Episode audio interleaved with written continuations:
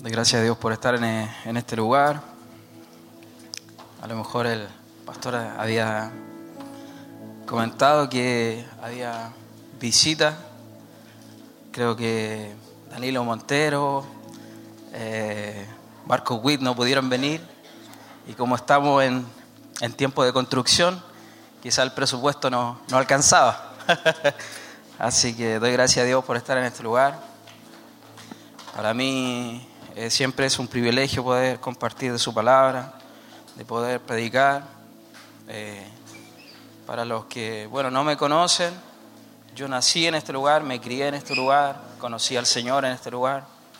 Eh, soy, bueno, me llamo Enrique, soy hijo de, de la hermana Anita. Y yo conocí al Señor en este lugar. Conocí, empecé a, a confiar y a creer en el Señor en este lugar a través de, mis pastores. Y yo no vengo de, de una familia cristiana, no vengo de, de una familia que, que, me llevaba a la iglesia, que, que me enseñaba acerca del Señor. Eh, y bueno, me ha dado la oportunidad de, de poder conocerle, de poder vivir como cristiano, de, tener una familia que le sirva al Señor. Así que para mí es un privilegio, es un placer eh, poder estar en este lugar. Bueno, hay un tema que hace ya bastantes años eh, compartía con un hermano de este lugar que eh, no voy a dar su, su nombre. quizás porque, bueno, estábamos en un campamento y recuerdo que hace mucho tiempo conversamos eh, como dos personas solteras, como hermanos. Decíamos, bueno, debe ser hermoso, debe ser bonito tener un hijo, tener un, una familia. Y estábamos los dos solteros, ni siquiera estábamos pensando en, en una esposa, ni siquiera estábamos pensando en quién podría ser la persona que nos iba a acompañar el resto de nuestra vida. Simplemente estábamos pensando en un hijo. Decía, ¿cómo poder entender lo que el Señor siente por nosotros? Porque somos sus hijos. Él es nuestro Padre. Y decíamos, ¿cómo será el sentimiento de ser padre? De tener un hijo. Y eso fue algo que me hizo pensar durante harto tiempo en mi vida y valorar lo que yo tenía, que era mi familia. Y eso es lo que hoy día quiero compartirles acerca de la familia. Si bien mi hermano Robin habló acerca de la ansiedad, de las preocupaciones que generan en, nosotros, en nuestra mente, luchas que a veces pareciera que nos están ganando la batalla. Pero en realidad cuando nosotros dejamos que el Señor tome el control y el dominio de nuestra vida, eso tiene que ir menguando.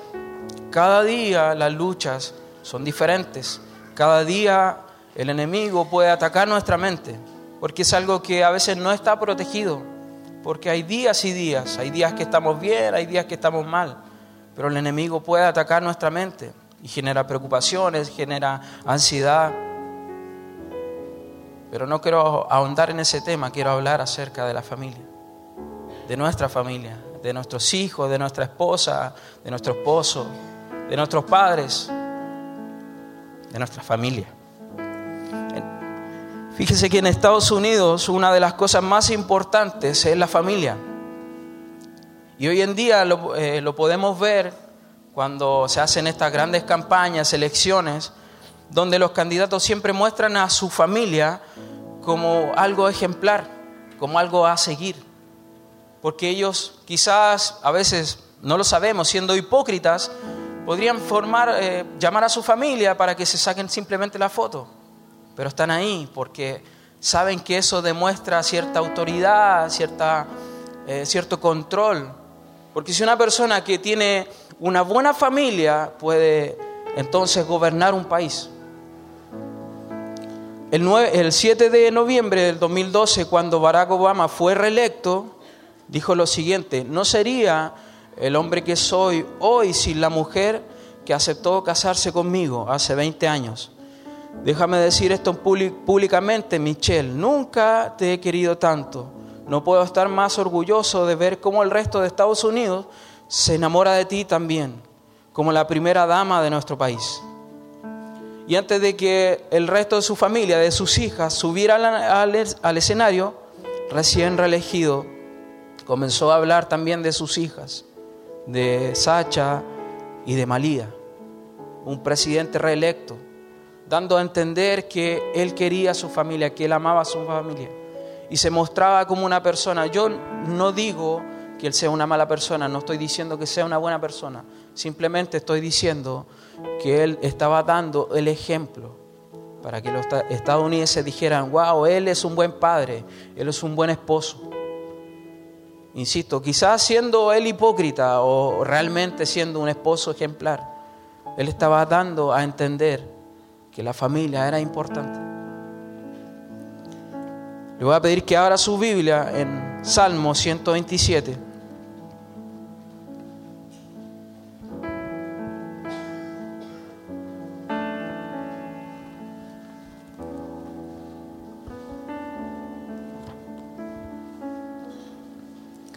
Salmo 127.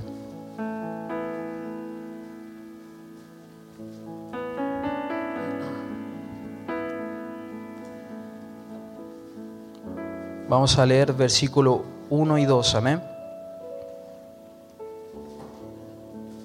No sé si, si quiere ponerse de pie, si va sentado, como le sea cómodo. Y damos lectura en nombre del Padre, el Hijo y el Espíritu Santo, amén. Dice, si Jehová no edificare la casa, en vano trabajan los que la edifican. Si Jehová no guardare la ciudad, en vano vela la guardia. Por demás es que os levantéis de madrugada y vayáis tarde a reposar, y que comáis pan de dolores, pues que a su amado dará Dios el sueño. Amén, cierra tus ojos. Padre Santo, en esta hora, Señor, te damos las gracias, Señor. Gracias por tu palabra, Señor, porque hoy en esta hora, Señor, sé que tú estás hablando nuestra vida, Señor. Porque yo, así como mis hermanos, hoy necesitamos de tu palabra. Necesitamos que tú nos hables en esta hora, que trates con nuestra vida. Señor, que nos bendigas en esta hora, Padre Santo. Que nos ministres, Señor. Necesitamos de tu, de tu presencia, de tu guía, Señor. De tu amor, Padre Santo. Bendícenos en esta hora, Señor, y te pido que saques todo pensamiento mío, toda idea mía, Señor, que seas tú hablando a través de mí, Señor. Que sea tu Espíritu Santo hablando y tocando nuestros corazones, Señor. Que seas tú, Señor, por medio de mí, Señor. Porque yo soy un barro en tus manos, Señor. Yo soy un vaso en tus manos, Señor. Así como mis hermanos, yo dependo de ti, Señor. Yo dependo de ti, Señor amado. Bendícenos en esta hora y saca toda duda, todo pensamiento del enemigo en las mentes de nuestras vidas, Señor. Saca todo aquello que quiera impedir, Señor, que tu palabra, Señor, sea dando fruto en nuestra vida, Señor amado. Te doy las gracias por todo. Gracias por tu amor. Gracias por tu presencia, Señor. En el nombre de Jesús. Amén. Amén. Gracias, Señor. Toma asiento, hermano. Si Jehová no edificare la casa, dice la palabra, es un tema acerca de nuestra familia, acerca de lo que realmente importa en nuestra vida. Además de eh, adorar al Señor, de servir al Señor, pero es algo que importa en nuestra vida, es algo muy importante. Cuando yo hablaba con, este, con mi hermano, yo pensaba, wow, voy a ser, en algún momento voy a ser papá.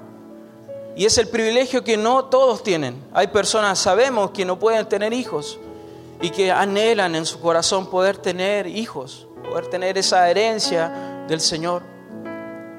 Y aquellos que tenemos ese privilegio es también una, responsabilidad.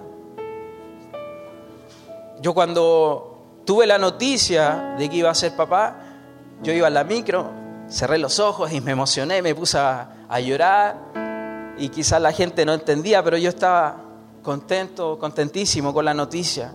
Pero en ese mismo momento cambió mi pensamiento dije, chuta, ¿qué voy a hacer? No sé ser papá, no, eh, ¿cómo voy a, a preocuparme de una personita? Yo no sabía si era hombre o mujer, pero simplemente sabía que iba a ser papá y había una preocupación. Y empecé a preocuparme, dije, ¿cómo, la voy, a, cómo voy a cuidar? Si apenas me cuido yo, ¿cómo, eh, cómo voy a hacerlo?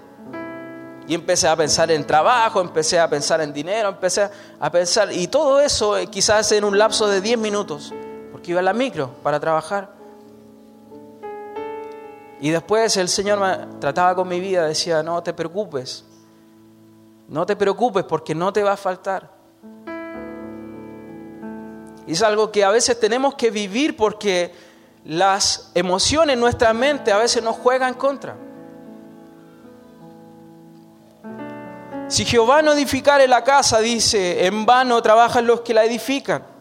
La casa es el lugar de nuestro refugio, en nuestro hogar, en nuestra familia es lo que representa un lugar de comodidad, de seguridad para nosotros. Por ejemplo, cuando Dios nos habla sobre la oración, en Mateo nos dice que entremos en nuestro cuarto y cerrada la puerta, oremos a nuestro Padre que está en lo, está en lo secreto. Nuestro cuarto es un lugar que está en nuestra casa, en nuestro hogar. Es un lugar donde tenemos intimidad con el Señor. Y obviamente que es un lugar de comodidad.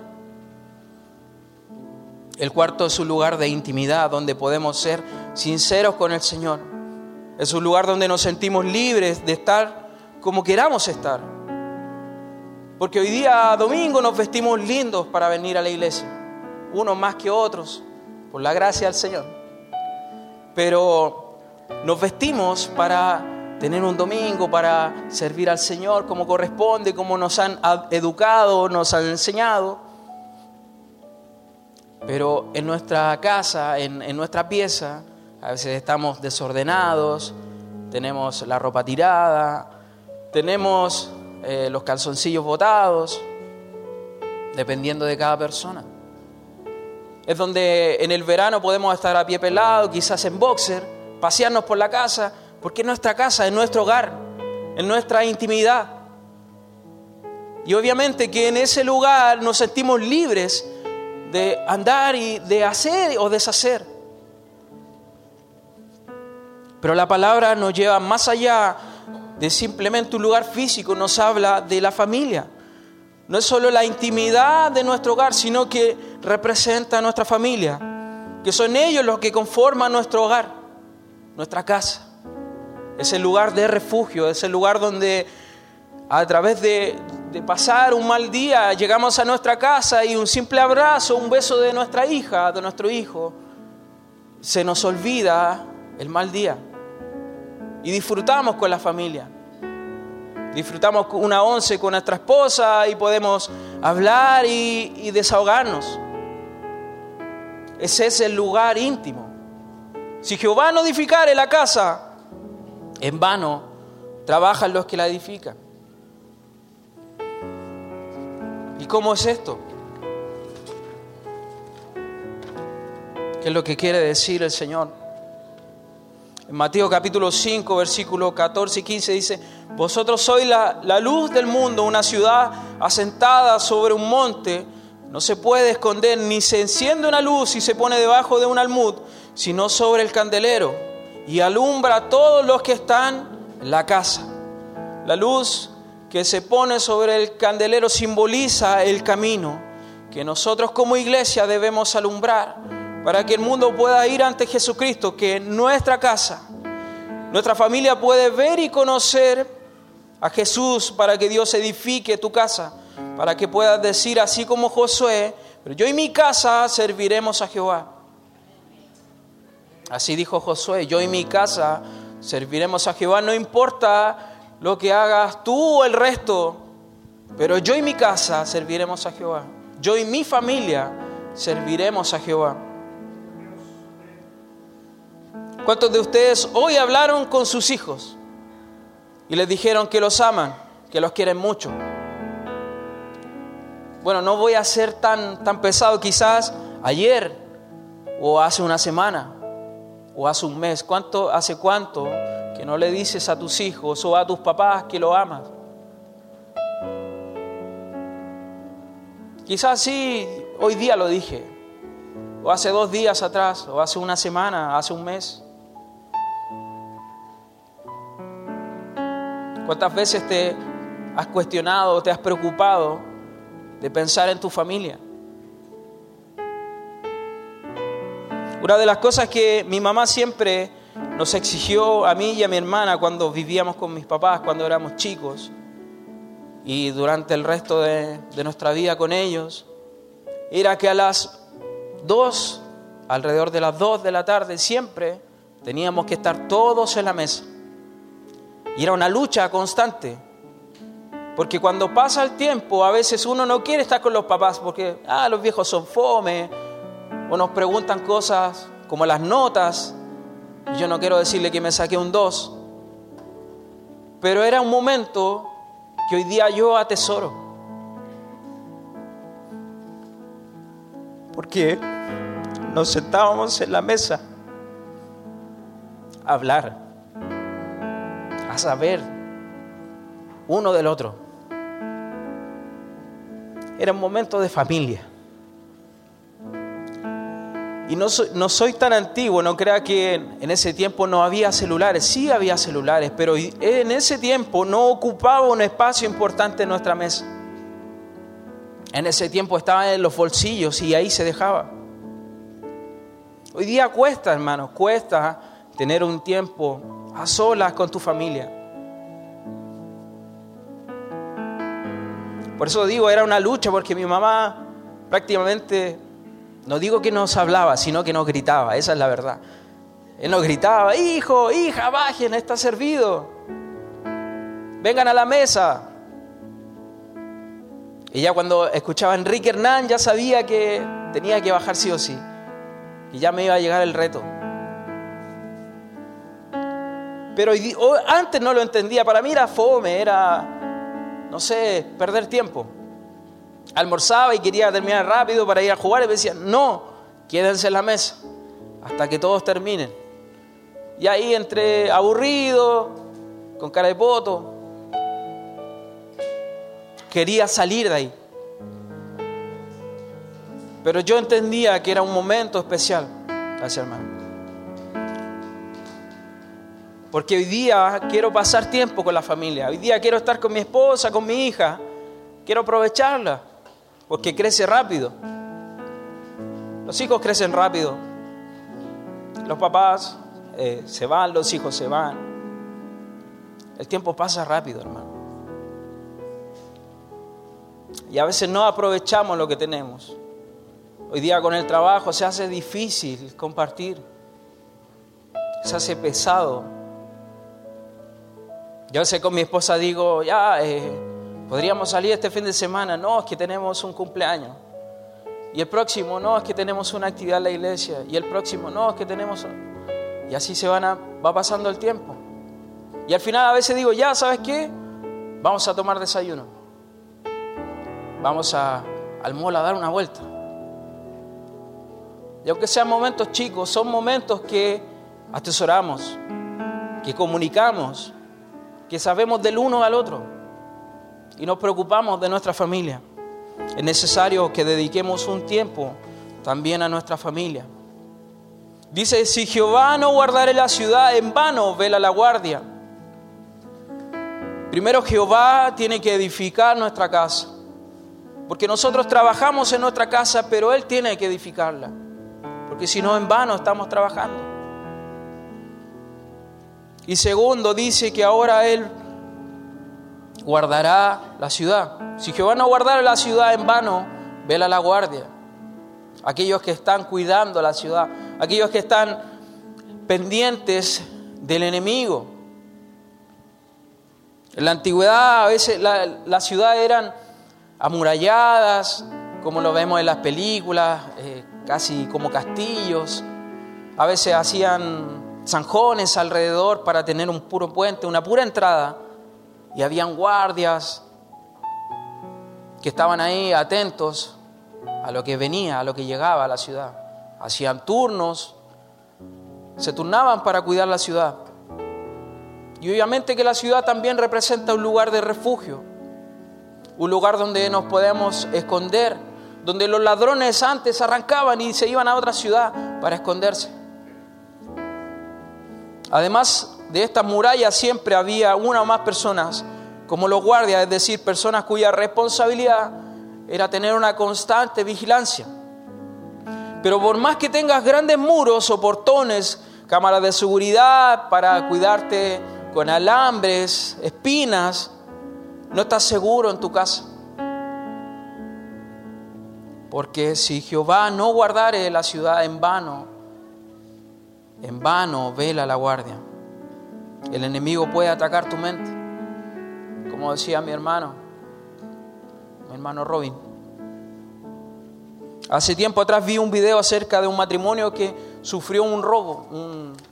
entraron a su casa y ellos estando ahí dentro, se encerraron en el baño, comenzaron a orar, a orar, a orar, a orar, por sus vidas más que por, por sus pertenencias. Y el video mostraba, la, digamos, el testimonio de esta pareja que dicen que entraron a una al baño y los vieron, pero no les hicieron nada y se fueron. Y como cualquier persona que sufre un robo, tuvieron eh, pérdidas y algunas cosas, pero daban gracias a Dios porque estaban bien. Pero lo que sucedió después es algo que a veces no pensamos que va a pasar, porque somos cristianos, porque vamos a la iglesia, porque confiamos en el Señor y recitamos algunos versículos, lo sabemos de memoria, le enseñamos a nuestros hijos, pero empezaron a tener desconfianza, empezaron a tener temor. Estaban seguros en su casa, pero aún así pensaban que alguien iba a entrar nuevamente y le iba a robar.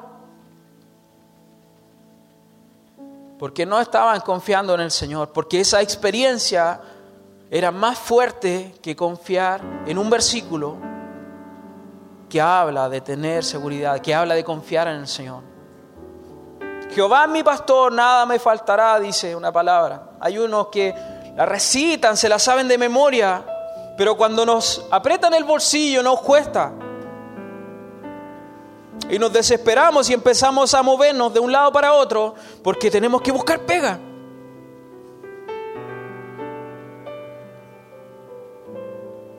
Pero ¿cómo es posible que a veces no entendamos que los pájaros no trabajan ni siembran, ni ciegan, pero aún no les falta? Y como yo siendo un hijo de Dios, me va a faltar. ¿Cómo yo puedo pensar que me va a faltar?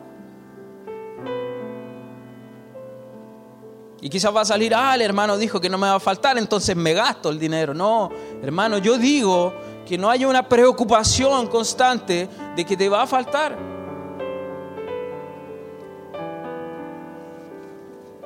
Este matrimonio comenzó a perder la paz, comenzó a, a pensar que el enemigo, alguna persona iba a entrar en su casa y ya no estaban seguros.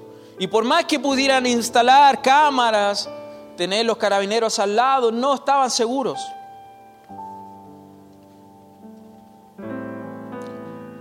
La paz os dejo, mi paz os doy. Yo no os la doy como el mundo la da. No se turbe vuestro corazón ni tengas miedo, dice Juan 14, 27. Otro versículo que quizás conocemos mucho, en paz me acostaré, asimismo dormiré, porque solo tú, Jehová, me haces vivir confiado. Hasta mi hija recita ese versículo. Y no sabe lo que está diciendo, porque es una niña. Pero aún así a veces nosotros venimos a la iglesia y ni siquiera sabemos o entendemos lo que estamos diciendo. En paz me acostaré y así mismo dormiré. ¿Y cómo es posible que esté pensando en que tienes que pagar cuentas? Preocupado de que te puedan asaltar.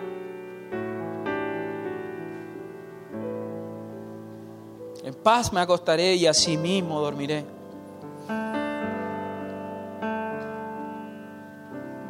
Por demás es que os levantéis de madrugada y vayáis tarde a reposar y que comáis pan de dolores. Decía el Salmo 127. Hay otra versión que dice, de nada sirve que ustedes se levanten muy temprano, ni que se acuesten muy tarde, ni que trabajen muy duro para ganarse el pan. Cuando el, dinero alcanza, no alcanza y debemos esforzarnos más, o debemos hacer horas extra, debemos llegar más temprano al trabajo para terminar antes del viernes, o para poder llegar a fin de mes, entra esa preocupación, esa ansiedad de poder hacer algo.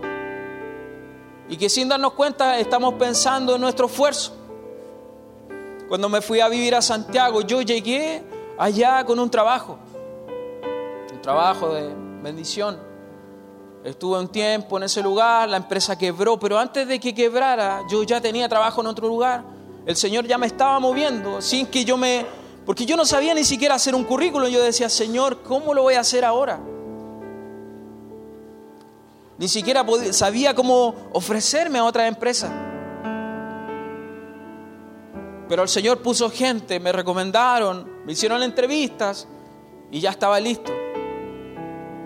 Y en la fecha de Navidad yo pasé una mala Navidad porque no, la empresa estaba en quiebra, estaban pagando muy a última hora. Pero ya en enero yo sabía que tenía trabajo. En diciembre nos dijeron, hasta aquí llegamos, pero en enero yo ya tenía trabajo. Estuve en, otra empresa, trabajé un tiempo más y me recomendaron a otro lugar. Y dije, bueno, vamos a, a cambiarme para mejorar la parte profesional, crecer y qué sé yo. Me cambié, empecé a trabajar en otro lugar, pero no era para mí. Y pasó el tiempo y por distintas circunstancias quedé sin trabajo. Y sabe que hermano, al primer mes yo decía, Señor, yo confío en ti, estoy tranquilo, estoy descansando, estoy disfrutando. Estaba tranquilo y los hermanos me decían, hermano Kiki, confía en el Señor. Y me tocaba la espalda, confía en el Señor.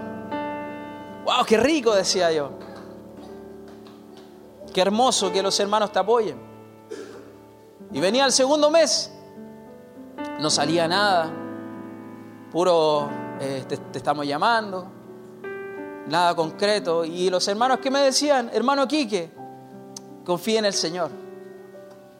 Y yo ahí tranquilo, tranquilo en la casa. Pero ya al tercer mes, cuando ya no quedaba dinero, cuando ya era muy poco lo que, lo que podía hacer, yo recuerdo que por ahí por el 14 de agosto, de octubre en realidad. Y dije, Señor, yo no tengo, no sé qué más hacer, no tengo nada más. Tengo esta fecha, si paso de esta fecha, Señor, ya no sé qué hacer. No tengo dinero, dependo de ti. Y aún así, como le puse fecha al Señor, pasaron un par de días más para que tuviera trabajo. Y como nuevo quería hacer todo, quería portarme bien, llegar temprano, hacer hora extra y todo el tema, porque entendía que mi esfuerzo, por mi esfuerzo me iba a quedar en ese lugar.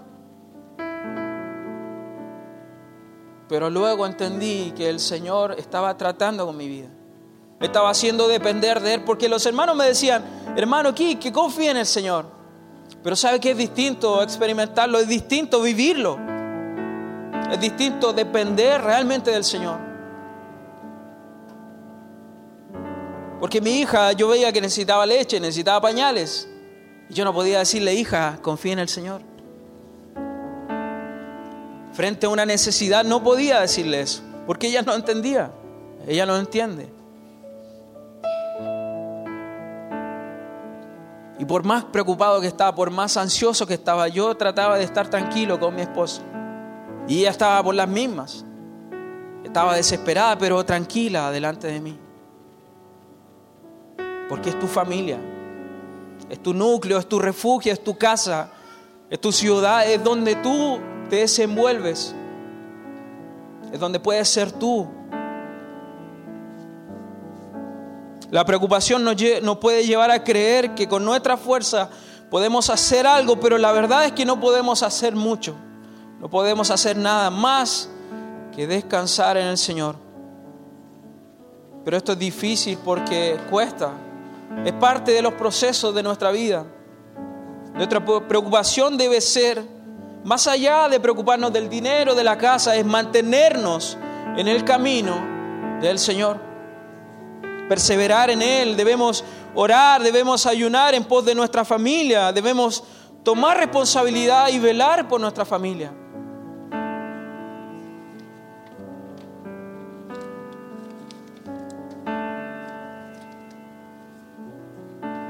Lo último que decía el versículo dice, pues que a su amado dará a Dios el sueño.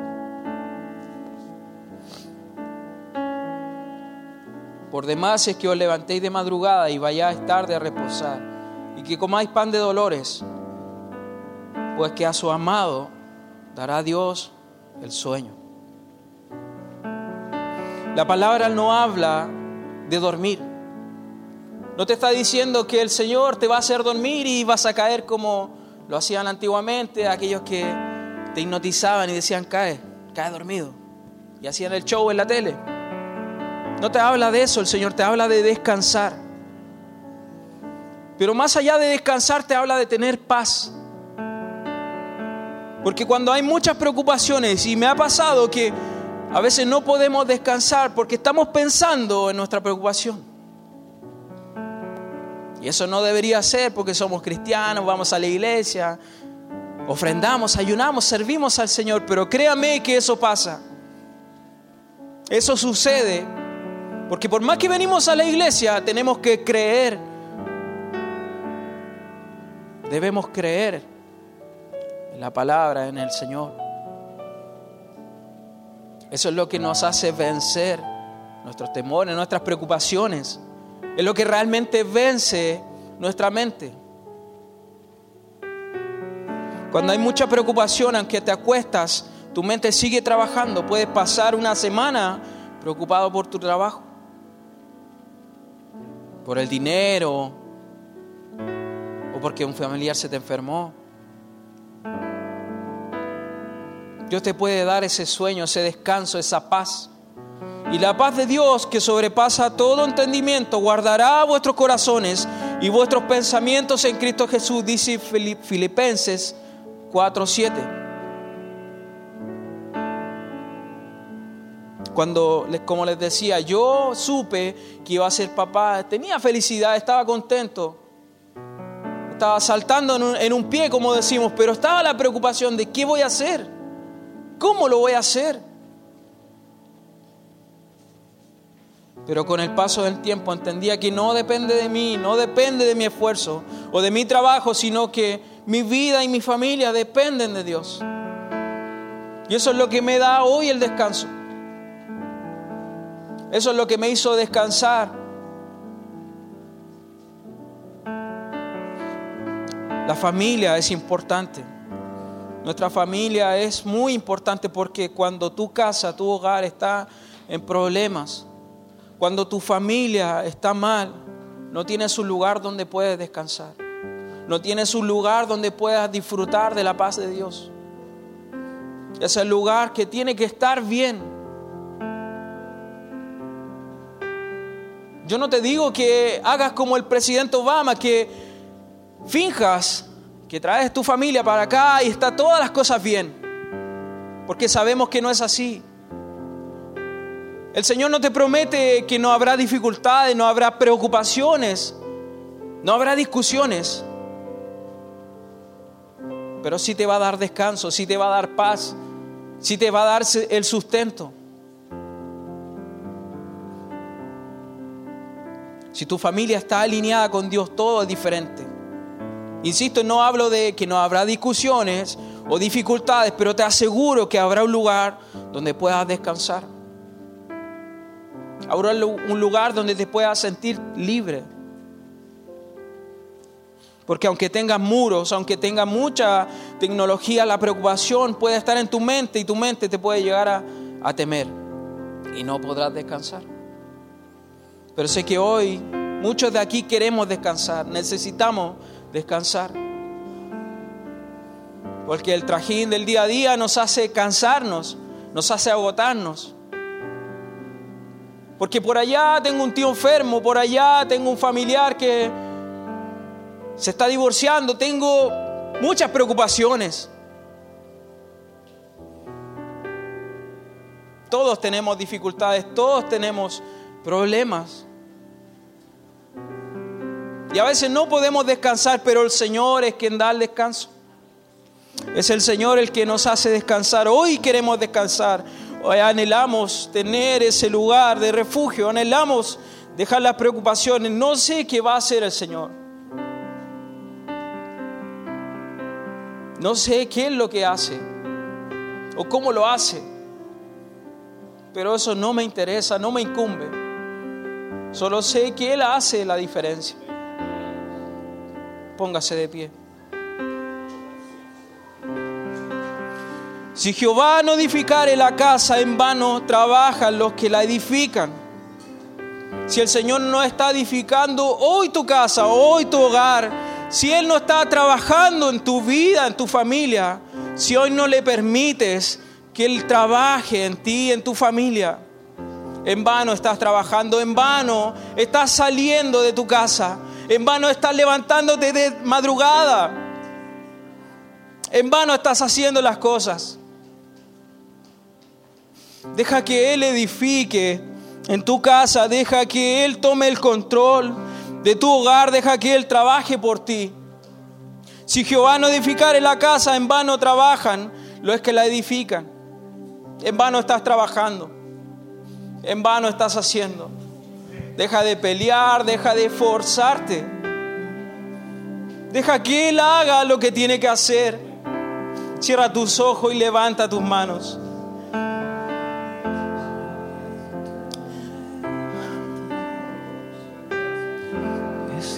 Oh Señor.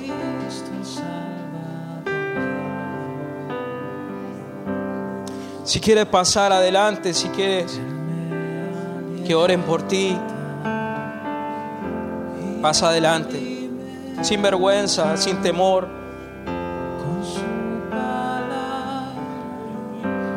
Si quieres pasar a este lugar, pasa.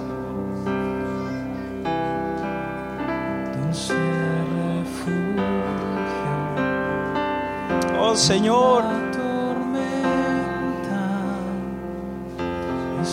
Gracias Señor.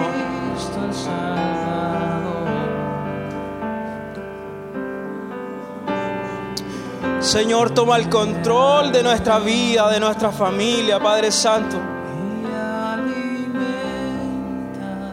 Queremos que tú edifiques nuestra casa.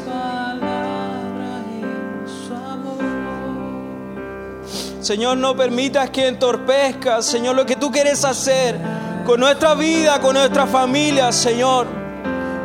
Señor, toma el control de nuestra vida, de nuestra familia. Señor, porque necesitamos de ti.